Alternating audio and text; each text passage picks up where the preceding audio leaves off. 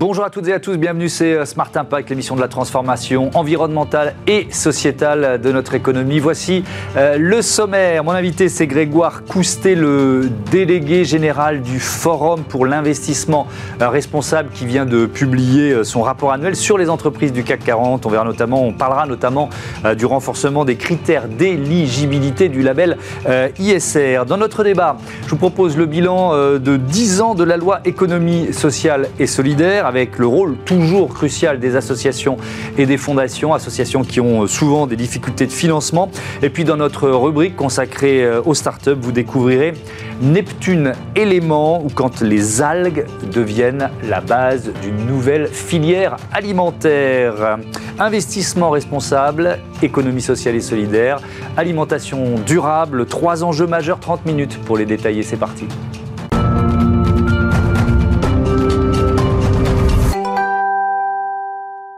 L'invité de Smart Impact, c'est euh, Grégoire Coustet. Bonjour. Bonjour. Bienvenue. Vous êtes euh, le délégué général du euh, FIR, le Forum pour l'investissement responsable. Vous publiez pour la quatrième année consécutive votre rapport résultat d'une série de questions écrites posées aux entreprises du CAC 40. Déjà, c'est quoi votre objectif? Quel est l'objectif de ce rapport?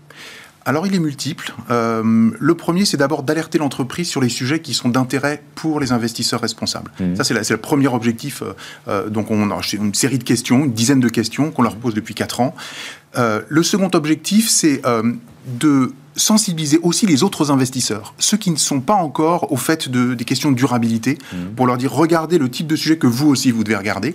Et enfin, il y a un troisième objectif euh, qui est une autre cible, on va dire, c'est le grand public, pour que le grand public puisse comprendre ce que fait un investisseur responsable et finalement quels sont les leviers qu'il peut utiliser mmh. aujourd'hui pour euh, aller vers une économie plus durable et donc avec les entreprises du CAC 40. Avec une demande de transparence qui est de plus en plus importante euh, vis-à-vis des banques, mais pas que d'ailleurs, c'est ça qui est intéressant. Alors c'est effectivement un exercice de transparence. Il faut être très clair là-dessus. On leur pose un certain nombre de questions. On va les évaluer, les noter sur la qualité de leurs réponses, mais on ne va pas juger directement de la qualité de leur politique. Euh, ce qu'on fait, c'est juger de la qualité de leurs réponses à nous, communauté mmh. d'investisseurs responsables. Comment vous choisissez d'ailleurs ces, grands thèmes, ces, euh, ces questions?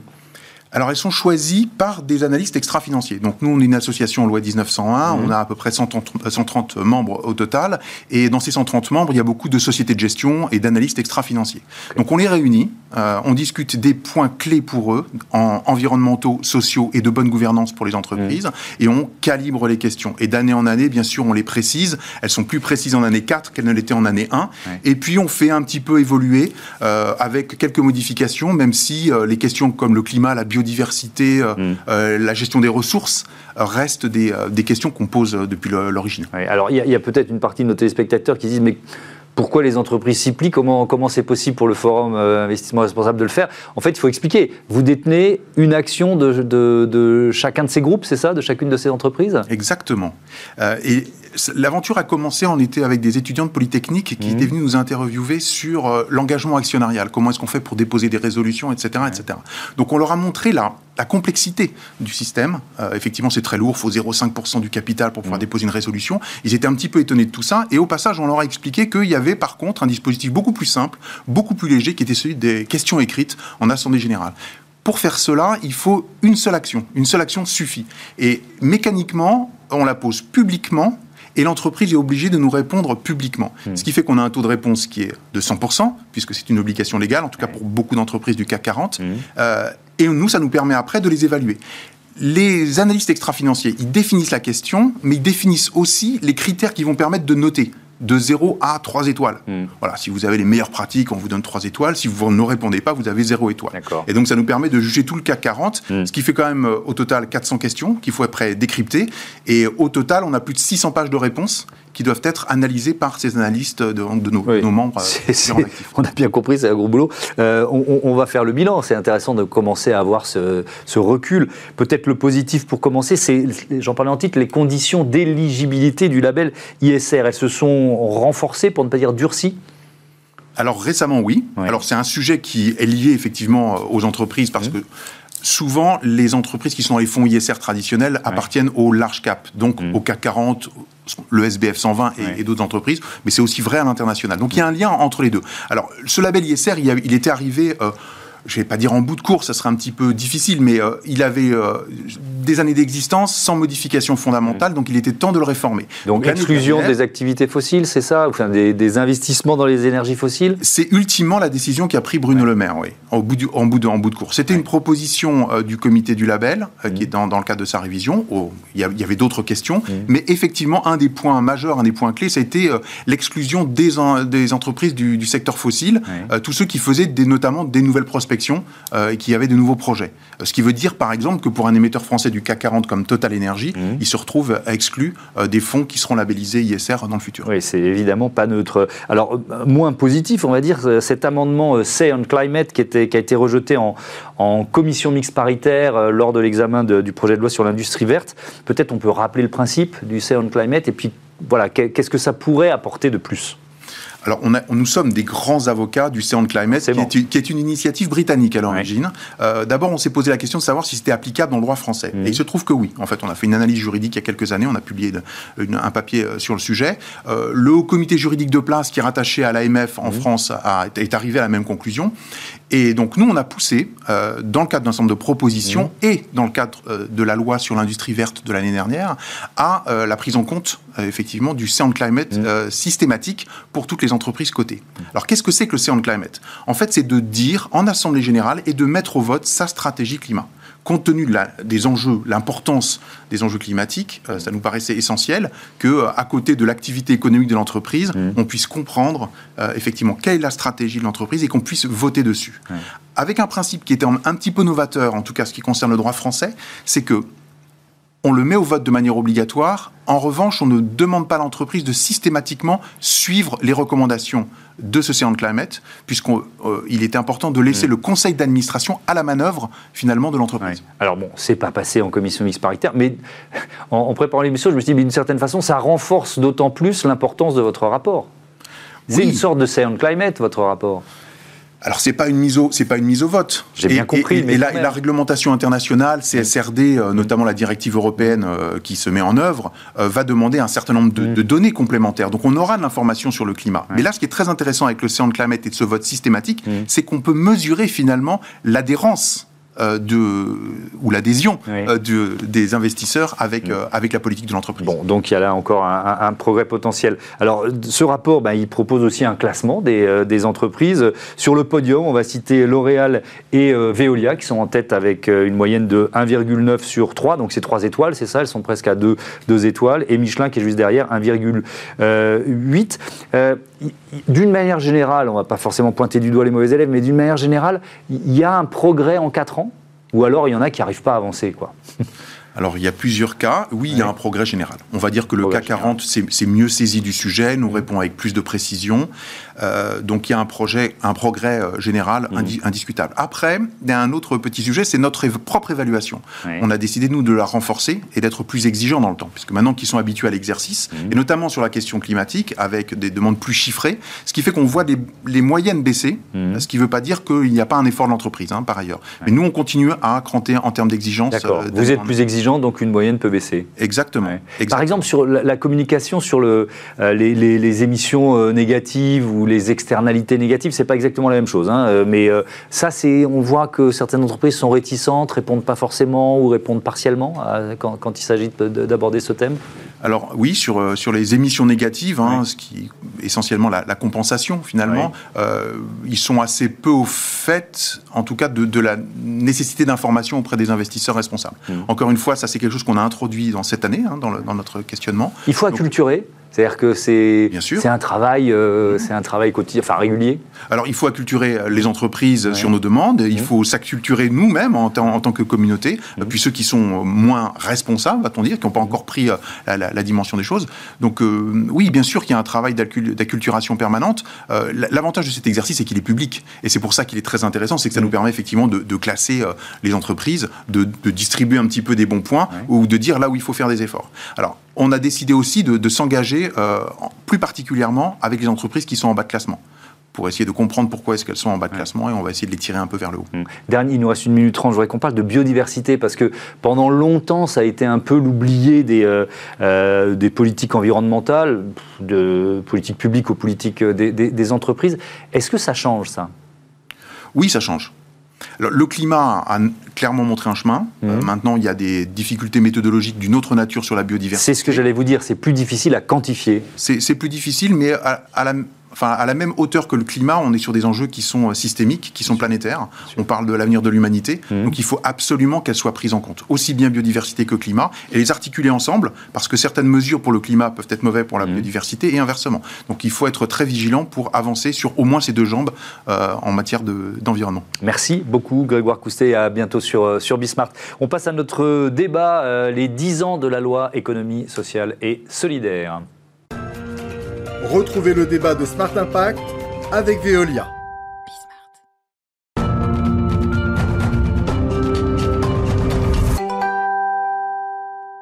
Les 10 ans de la loi euh, économie sociale et solidaire avec euh, François Jogard. Bonjour. Bonjour. Bienvenue, vous êtes commissaire au compte, président de la commission euh, association et fondation de la Compagnie nationale des commissaires aux comptes. Tout à fait. Et Niels Pedersen, bonjour et bienvenue, président de la Fonda et délégué général du pacte mondial de l'ONU Réseau France. Votre rôle, c'est de pousser les entreprises, les organisations à, s'approprier les, ODD, les 17 objectifs de développement durable. les objectifs de, développement durable et les enjeux de durabilité au sens large en articulant toujours bien le social et, mmh. l'environnemental. Avec quel levier? Comment, comment, faire pour aider finalement entreprises et organisations à se les approprier? Alors il y a deux choses, c'est déjà de savoir de quoi on parle. Souvent quand on parle de développement durable, on réduit ça à, écologie ou mmh. environnement alors que c'est bien plus large, hein. c'est des mmh. enjeux à la fois socio-économiques. Donc bien définir les concepts et l'agenda global, et je peux revenir dans un instant sur les ODD, et ensuite d'être une boîte à outils, c'est-à-dire qu'on peut vouloir s'engager. Après il reste à savoir comment. Évidemment les grands groupes du CAC 40 ont une certaine aisance sur le, sur le sujet, ils sont engagés depuis, euh, depuis une vingtaine d'années. Les PME peuvent le faire sans le savoir et elles ont mmh. besoin d'être accompagnées, d'être guidées. Et donc le pacte mondial offre une boîte à outils au pluriel pour permettre euh, mmh. aux euh, entreprises de s'engager à la fois dans une démarche euh, droits humains, protection des travailleurs, environnement ou de la lutte contre la corruption. Mmh. Les 10 ans de la loi économie sociale et solidaire, juillet 2014, François Jegard, pourquoi les commissaires aux comptes s'y intéressent? Ah, ben parce qu'on va contrôler aujourd'hui les comptes de plus de 25 000 à 30 000 associations, fondations, fonds de dotation sur l'ensemble du territoire. Et donc, on est le premier corps de contrôle légal des associations et fondations. Donc, globalement, euh, les fondations euh, ont obligatoirement un commissaire aux comptes et les associations, dès qu'elles ont plus de 153 000 euros de subventions publiques ou de dons, doivent avoir un commissaire aux comptes.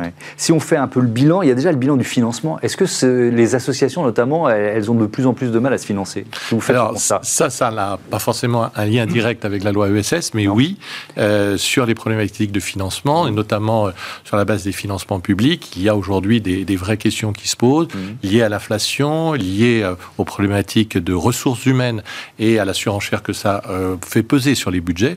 Donc oui, aujourd'hui, on regarde ça très attentivement.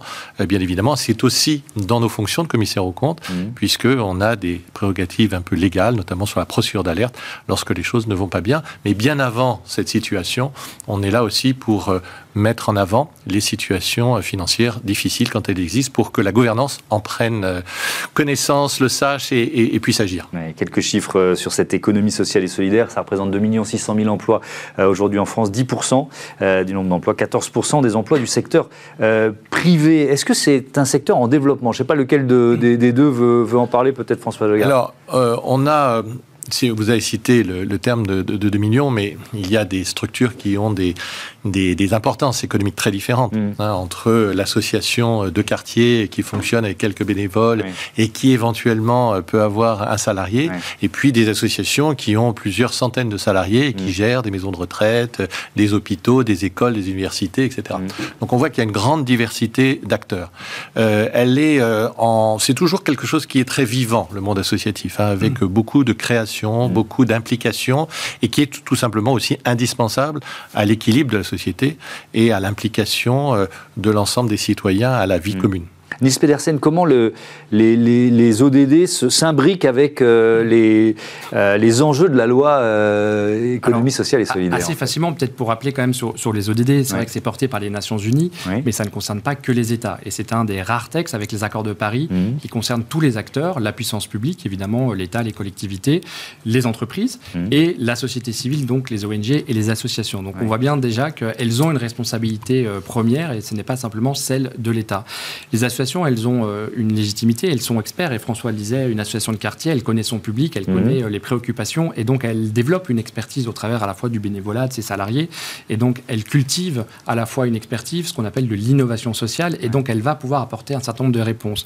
Si on regarde sur des sujets un peu plus anciens en EDD, mais sur la santé, par exemple, dans le domaine de la lutte contre le sida, ce sont les patients, dans les, premiers qui ont apporté un certain nombre d'innovations parce qu'ils étaient euh, concernés. Quand on prend dans le domaine de l'environnement, par mhm. définition, euh, les bénévoles ont une expertise et ça donne des cas très singuliers. Vous avez par exemple la LPO qui travaille avec euh, le MEDEF et l'Office français de la biodiversité pour mhm. produire un MOOC pour amener les entreprises à travailler sur les sujets de la biodiversité parce que les militants associatifs, depuis plus de 30 ans, ont acquis une expérience et acquis de la légitimité. Il n'y aurait pas eu les militants de la Ligue de protection des oiseaux. Il y aurait d'autres choses. Sûrement, mais, mais, mais, moins longues. Et donc, les ODD, c'est un langage commun, c'est un cadre commun d'intervention qui permet à tout un chacun de s'engager. D'abord, les acteurs associatifs entre eux, et mmh. François l'a dit, il y a une diversité d'acteurs qui n'ont pas forcément la même temporalité mmh. ou exactement les mêmes objectifs sur le même territoire entre associations, fondations, mmh. coopératives, mais aussi avec la puissance publique et les États. Et donc, ça permet à tout un chacun de savoir où on va, quel objectif on se fixe en 2030 au travers de 17 objectifs de cibles et d'indicateurs.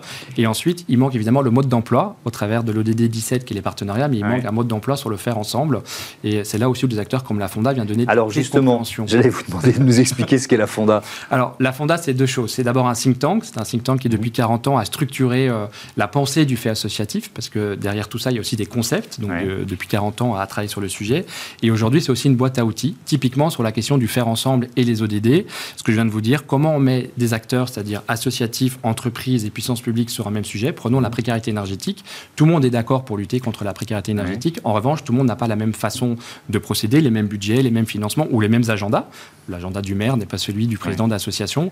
Et donc derrière tout ça, il faut de l'ingénierie, c'est-à-dire il faut des mécanismes pour apprendre à se connaître, à mhm. parler le même langage. Et les ODD en ça sont, utiles et se donner une méthodologie de projet pour avancer. On n'a pas parlé des entreprises, mais dans l'économie sociale et solidaire, il y a des entreprises. Je sais bien que le, thème de notre débat, c'est associations et fondations, ah mais, mais, il y a de plus en plus d'entreprises qui. C'est presque devenu un modèle, l'économie sociale et solidaire, notamment pour des jeunes euh, femmes, hommes, chefs d'entreprise qui, qui créent leur start-up. Quoi. Non, non, c'est essentiel de pouvoir faire cette comparaison. Et c'est d'ailleurs ce que l'on a mis en évidence mmh. lors de notre grande journée association et fondation de, mmh. de, fin janvier, où on réunit 350 commissaires aux comptes et où on parle de l'avenir des, mmh. des fondations. Nous, en tant que commissaire aux comptes, on est très investi auprès des entreprises dans le cadre de la mise en place des rapports de durabilité et de leur audit. Il y a plus de 1500 confrères qui se sont lancés pour devenir auditeurs de durabilité, c'est-à-dire qu'ils ont, à côté de leurs compétences de contrôle des données chiffrées, maintenant des compétences de contrôle des données non financières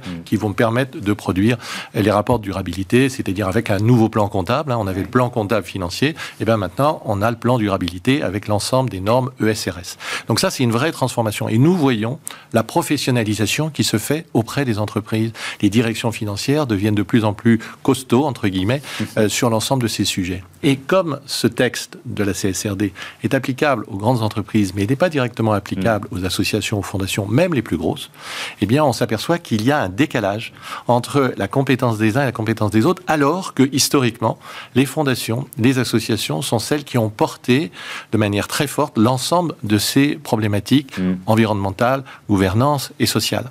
Et donc, tout notre travail et tout l'énergie qu'on déploie là-dessus, c'est aussi pour réveiller les acteurs de l'économie, pour travailler avec le social, pour travailler avec eux, pour essayer de, faire progresser cette maîtrise de ces sujets, parce que c'est éminemment technique, à la fois sur la partie environnementale, sur la partie sociale. Maintenant, on parle de choses très, très précises dans euh, les euh, normes ESRS, et c'est important de pouvoir avancer aussi avec les acteurs de l'économie sociale. et, et c'est vrai, que pour une association, c'est pas toujours évident d'avoir de trouver en interne les ressources pour euh, pour respecter finalement ces normes. Quoi. Bah, souvent, euh, l'association elle est quand même concentrée sur sa mission sociale. Bien sûr, vous l'avez dit, les subventions publiques diminuent euh, mm. globalement, la part des usagers augmente, et mm. donc il y a aussi un problème de modèle économique où l'association elle fait parfois ce qu'elle peut aussi mm. avec les moyens qu'elle a. donc elle va concentrer son action sur les, ce qu'on appelle les bénéficiaires. Et donc effectivement, à un moment, elle a envie de faire d'autres choses. Alors il y a une sobriété qui est aussi un peu subie. On a parlé des, des financements, donc elle subit cette sobriété, mais elle veut aussi se transformer transformer. On parle des territoires, une association, c'est un acteur du territoire, donc de toute façon, il, a un impact immédiat. Et d'ailleurs, une PME et un acteur associatif, ils ont quand même des similitudes, c'est-à-dire qu'ils ont envie que le territoire s'engage et soit dynamique. Donc c'est aussi la limite du modèle, et c'est aussi pour ça, à la fois au travers de la compagnie des commissaires aux comptes ou le, pacte mondial, permet aussi à ces organismes de se transformer, ou aussi à des, des organismes, je pense à IDEAS ou au don confiance, qui amènent aussi ces organismes aujourd'hui à faire prendre conscience qu'il faut se transformer. Oui, alors je vous... allez-y, vous voulez intervenir non, Juste pour dire qu'on a les mêmes problématiques avec les PME aussi. Oui. Parce que autant pour les grands groupes, ils dégagent un certain nombre de ressources mm. pour pouvoir écrire ces rapports de durabilité, on a la même problématique sur les PME, sur lesquelles ils nous disent exactement la même chose, mais comment va-t-on faire pour appréhender ces problématiques? Or, en fait, il faut bien comprendre que ce n'est pas une problématique de nouvelle réglementation, c'est un problème de changement de modèle économique de l'ensemble des acteurs. Vous le connaissez bien ces sujets ici, bien évidemment. Tous les jours, bien sûr. Mais, mais ce qui est important, c'est de bien faire comprendre ça, que ce n'est pas une norme de plus qui arrive, c'est juste la manière de professionnaliser mhm. l'appréciation des changements de modèle économique liés à la crise climatique. Mais, ce qui est, par exemple, intéressant, c'est vous avez une association qui va euh, euh, s'occuper effectivement, alors vous avez parlé de, euh, des malades du sida, de, de, de questions sociétales, et qui vont pas forcément avoir intégré euh, des enjeux environnementaux et, qui, toute la et, qui, vont se dire tiens mais mon bilan carbone il est, il est, pas bon qu'est-ce que je fais Et, c'est tout notre travail de leur faire prendre conscience qu'il faut mm. avoir une approche à 360 degrés mm. et s'ils sont euh, très bons sur leur objet social qui va être ou l'environnement ou le mm. social ou le plaidoyer sur tel ou tel sujet eh bien il faut aussi qu'en tant qu'acteurs économiques ils aient une vision sur l'ensemble des sujets. Est-ce qu'il y a un, aiguillon réglementaire en la matière euh, vis-à-vis des associations? Pour les, pour les associations en tant que telle, aujourd'hui, on n'a pas la même réglementation que pour les grandes entreprises, même si elles dépassent de 150 salariés, etc. Mm. Mais en revanche, il y a tout un tas de règles françaises qui existent déjà.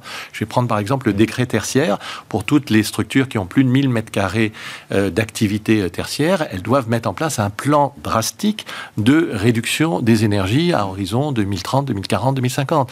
Il y a le décret BAX, il y a etc. etc. Mm. Il y a pas mal de réglementations et c'est ce que nous essayons de porter pour leur dire, même si vous n'avez pas cette norme internationale ou euh, et européenne de la CSRD et des ERSRS qui vous est applicable, eh bien, vous avez déjà des réglementations françaises qu'il faut euh, maîtriser. Mmh. Nice Pedersen, dans, cette boîte à outils là, que la, Fonda euh, propose, c'est quoi? C'est souvent des bonnes pratiques qui, ont, été mises en œuvre par certaines associations et que les autres connaissent pas. Enfin, j'imagine qu'il y, a tellement d'exemples. Bah, je vous donne exemple, le guide du faire ensemble. C'est un guide de trois ans de travail sur le terrain avec les acteurs associatifs qui vient recenser les bonnes pratiques, les compréhensions, les incompréhensions et les méthodologies. Donc vous allez pouvoir, euh, c'est en accès libre, hein, euh, découvrir euh, ce guide. En fait, ce qu'on dit là, c'est qu'il y a à la fois une question de méthode et de mutualisation. Et c'est mm. pareil pour les assos, c'est-à-dire au lieu de le faire tout seul dans son coin, faisons ensemble. C'est bien le faire ensemble mm. parce que bah, c'est la doctrine, hein, ensemble, on va plus loin.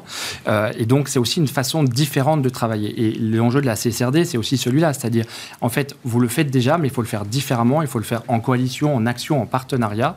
Et c'est une façon de travailler beaucoup plus horizontale, de, de mm. désiloter l'ensemble de l'activité. Et l'économie sociale et solidaire, en ça, est un bon euh, euh, liant aussi entre les différentes activités, qu'elles soient publiques ou complètement privées. Ils ont d'ailleurs plus l'habitude que les entreprises à travailler ensemble, en mm. réseau, mais il faut maintenant qu'ils intègrent ces impératifs écologiques et sociaux dans leur mode de fonctionnement et on essaie de les aider, d'où euh, l'intérêt de pouvoir travailler avec des acteurs du secteur aussi sur ces sujets. Merci beaucoup à tous les deux et à bientôt. Merci à vous. Merci. sur Bismart, c'est l'heure de Smart IDs, notre rubrique consacrée aux startups éco-responsables.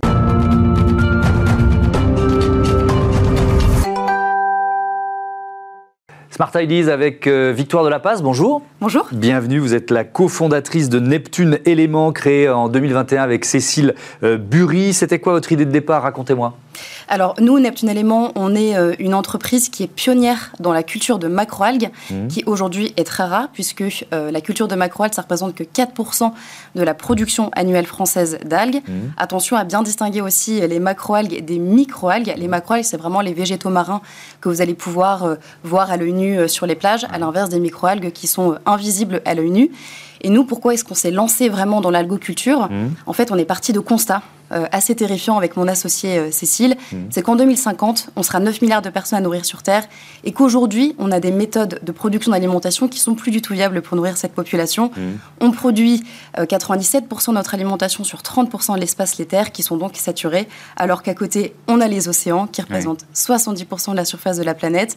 Et dedans, il y a une ressource absolument exceptionnelle. Cette ressource, c'est l'algue qui est à la fois incroyable pour l'homme et pour la planète. Donc l'idée, c'est de, de cultiver, de produire ces macroalgues pour en faire quoi? Alors concrètement, nous, ce qu'on fait, c'est qu'on va récolter et on va cultiver euh, des algues de manière innovante mmh. en Bretagne pour pouvoir répondre à une demande croissante. On mmh. répond notamment à des besoins pour euh, des industriels de l'agroalimentaire ou encore de la nutraceutique ou de la cosmétique. Initialement, c'est vrai qu'on avait aussi lancé une marque, mais qui est une marque vitrine, mmh. Neptune Élément en 2021.